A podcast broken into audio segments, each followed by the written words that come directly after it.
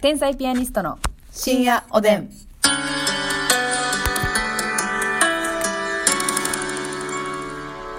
どうも皆さんこんばんはこんばんは天才ピアニストの竹内ですますみですさあ今日も12分間我々天才ピアニストのトーク、うんお付き合いいただきたいなと思っておりますいけるか、はいみんな。ご新規の方は、うんこんばんはと言わせてくださいはい。よろしくお願いいたしますね、うんよかったら聞いていってくださいねやっぱりあのどうしても急上昇ランキングとかに載ってるもんで ちょっとねいや新しい方が聞いてくださってる可能性もあるもんでね。うんまあおすすめ鉄板フリートークとかに載ってるもんでねんそうなの。女性の声を聞きたい、あな たは。そうそうそうありがたいですね面白トークといかやね。いやじゃあガチガチなるわ面白トークのとこに載せられたらほんまうん、向上心が高まるわ。あええやんほんしたらなめんちかゃくちゃええやんごめん、サバみたいなゲップ出た今。最悪なんですけどサワーゲップ。 いやある単語みたいに さあそれでは今日もお便りをご紹介させていただきたいと思います、あのまずモリチーさんからマリチ。モリチーがあのヘッドスパのモリチーよおー。はメッセージ読んでくれてありがとうございますヘッドスパのモリチーです、まさか読まれると思ってなかったんで家族や友達に自慢しましためちゃめちゃ嬉しかったですいや、ヘッドスパのモリチですって、なんそうやか、ねコンビ名みたいなの。私ね そうどうもヘッドスパのどうもヘッドスパのモリチです。 36期のお願いします。 NSC36 期のあれから研修を続けてまして、うん今年の中あ今年の今月の中頃にデビューいたします、うん竹内さんやますみさんにならいつでもヘッドマッサージしたいですもしもご縁がありましたら本当に施術させてください秒で寝かしますきやいつも楽しいラジオ動画をありがとうございますこれからも応援してます森千よりすいませんちょっとあの DJ コウさんいました今「ひや!」って聞こえたんですけど DJ コウさんいました今 Here is to dance! いたやんやっぱりサバブ ル dance! DJ コウ確定 Try again! もうええわ。こう多いわ。こうが多すぎ。 DJ モリチでした。ポリチーのせいにして るやん。頑張ってくださいね、本当にね。いいやや、もうヘッドスパやってもらいたいな。ー、ちょっとほんまに。まあ、のそちらがね、寝かしに来るって言うんでしたら、ええへへこちらは起きることを頑張ります。や寝ろよ。 寝ろよ。全力でっ。ぱね、反骨精神、反骨精神でやらせてもらってるんでね。いや、反骨がいらん場合もあるわよ、それって。ねさあ、そしてですね、はいえー、さらにいただいております。5年目チッチさんより、 5年目看護師の方だったような気がするんですけほど、う違うかな。竹内さん、ますみさん、こんばんは。はい。いつも楽しく聞かせていただいております。お酒の失敗エピソード、めっちゃ臨場感あ る。ほにゃららの再現、かなり想像がつきすぎました。あゲロゲロやろゲロやろあ、やめろやめろ。ほにゃららって言ってくれてるんだから。えープラダのお財布、ご愁傷様です、はいちなみに私は目の前の大学生の女の子が終電でほにゃららを車内でぶちまけ、うわ周りのおばちゃん3人が解放。あ物を持ってた袋で処理し、女の子を下ろして自分たちは何事もなかったかのようにしている素晴らしいとこを目撃したことがあります。うこれわは素晴らしいですよお。ばちゃんレンジャーやな。おばちゃんで、あ、しかも、ちなみに後から分かったのが、それが看護師の方々だったみたいです。は看護師さん素晴らしいですねうん。私はアルコール面を渡すことしかできず、人としての未熟さを痛感しました。アルメン持っとったんかアいル面持ってたのよ。父あがあるあるやね、これ結構アルメンね、あの、ポケット入れるっていうね。あ、 ね自らもあの、常備してるんだ。そうそうそう素晴らしい。えー解放できる竹内さん素晴らしいと思います。ああ、袋を渡したくだりがありましたけど、素晴らしい人柄にちなんで今までちらっとしか出てこなかったお二人を陰でバックアップされているであろうマネージャーさんについての日々の感謝やいろんなエピソード聞きたいです。これからも癒しをよろしくお願いいたします。あ、またマネージャーさんの話もしてもいいですね。ほんまですね。確かに。それまた回設けたいと思います。まあ、歴代のマネージャーもいてますしね。そうそうそうそうそう。さあ、そして、えー、ローソンの刈り上げくんより。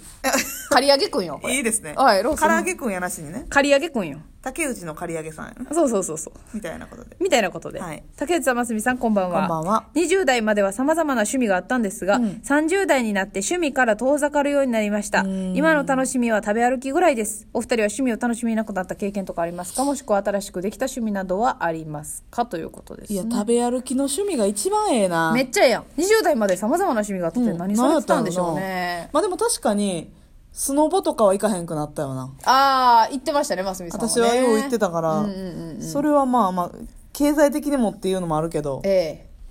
なかなかねその時間とか体力とうんかも行含めて。かへんなったないや食べ歩き行っちゃええやんめっちゃいい趣味やんな。 食べ歩きってでもどういうところでまあ南京町しか今思い浮かんでないんだけいやそんなまあでもそのなんか例えばラーメンが好きだったらラーメンばっかりとか言う人もいますよね あーあそうやな、うん私でもやっぱりあのービールフェスとかさいいね餃子フェスとかで、はいはいねあの屋台何個か回るはいあんなんいっちゃ好きや楽しいなああのフェス系はいいよねビールフェス系いいですねチケットを買うてよ綴りのそうそうそあの屋台を回ってねううんあのあれもいますよねなんかなんていう方やったかな有名なブロガーの方で、うんランチのブログを書いてらっしゃるんです、はいはいはいはいもういろんなとこのランチを食べて用意どんとか出てる人あそうかおすなすめさんでいやそうかもしらんエムサブロエイブサブローさんかなかもしらん、ーうんあその人かもしれないですねとかいうね食べ歩きの方もいらっしゃいますけれどもね、はいは趣味がまあなくなってきてということでねでも趣味なんか別にね、あのななんかよう聞きませんか趣味がなくて悩んでますみたいな、はいはいはいはい全然いいらんというかいるんですかねいや私も趣味なんですかが一番結構困る質問というかそうなんですよ、うんやっぱりまあね趣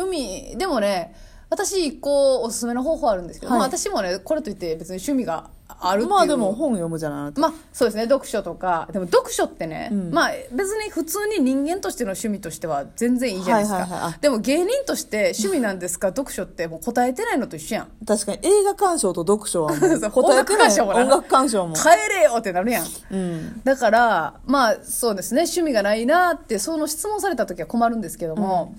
あのまあ、趣味を探したい方におすすめなのはね、あのはい休みの日にね、うん必ず何か新しいことをは一つするっていいうのがいいらしいんですよこれはもうあのメンタリストの DAIGO さんもおっしゃってま したうなかなかでも新しいことを毎回チャレンジするっていうのはね来た反論おばさん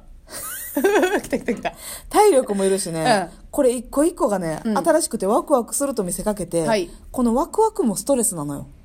そうですよだからせっかくの休みをそのストレスにあてがうっていうのは、うんうんうんうんあでもねその新しいことをするっていうのは例えばね、うんよし陶芸行こうとかはいなんかそんなお花行ってみようとか、うがっつり、まあ、元気があったらそれやったり、はいでもそういうことじゃなくって、うん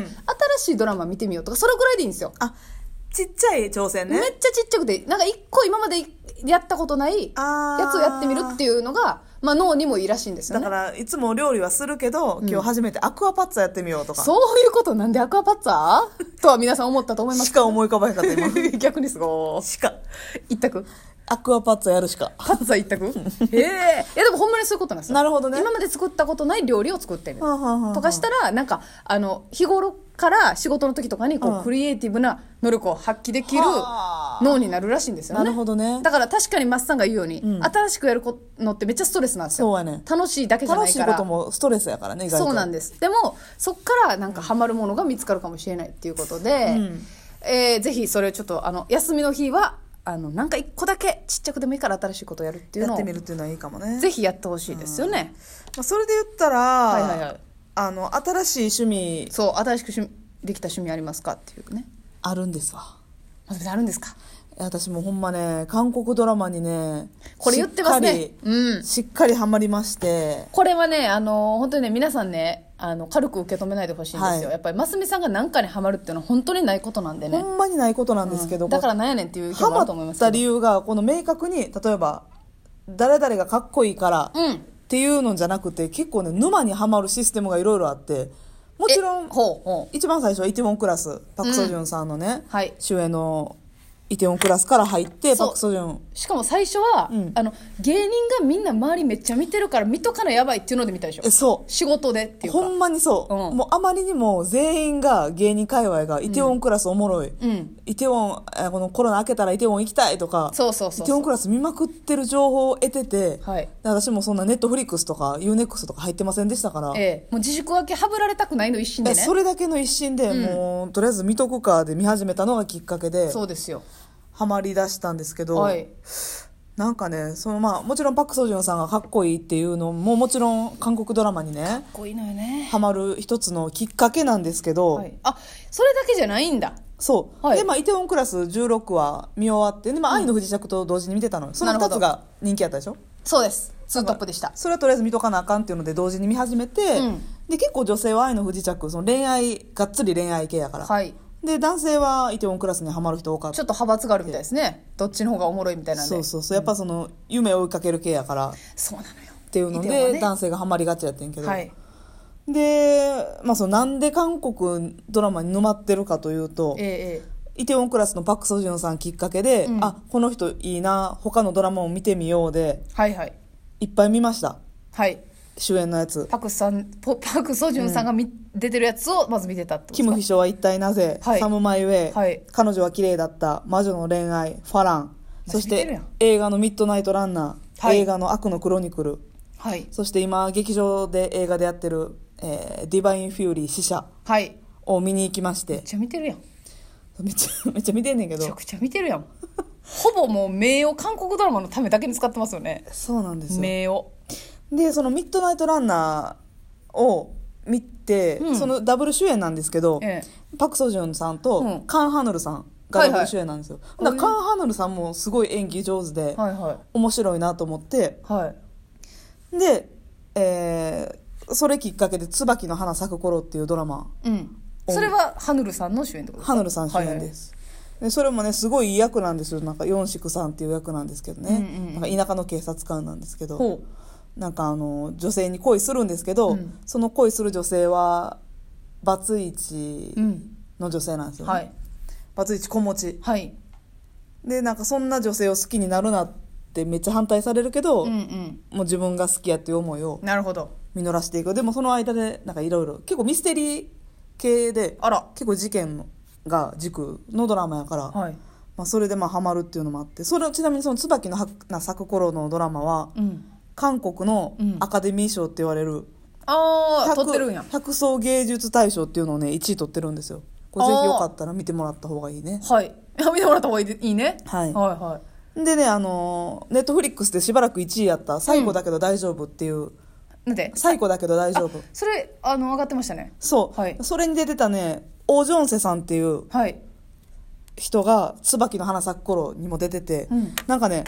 韓国の俳優さんってそんなに人数おらんのかなって思うんですけど あーなるほどねんかこれ見てもあれこれ見てもあの子出てるみたいなのがうん結構多くて、それでなんか沼っていくというかなるほど繋がっていくんやつながっていくのそ作の有名な作品が品がなるほどねなんかそれでなんかあこれも見ようこれも見ようで好きになっていったねうんうんうんうんおやすみなさい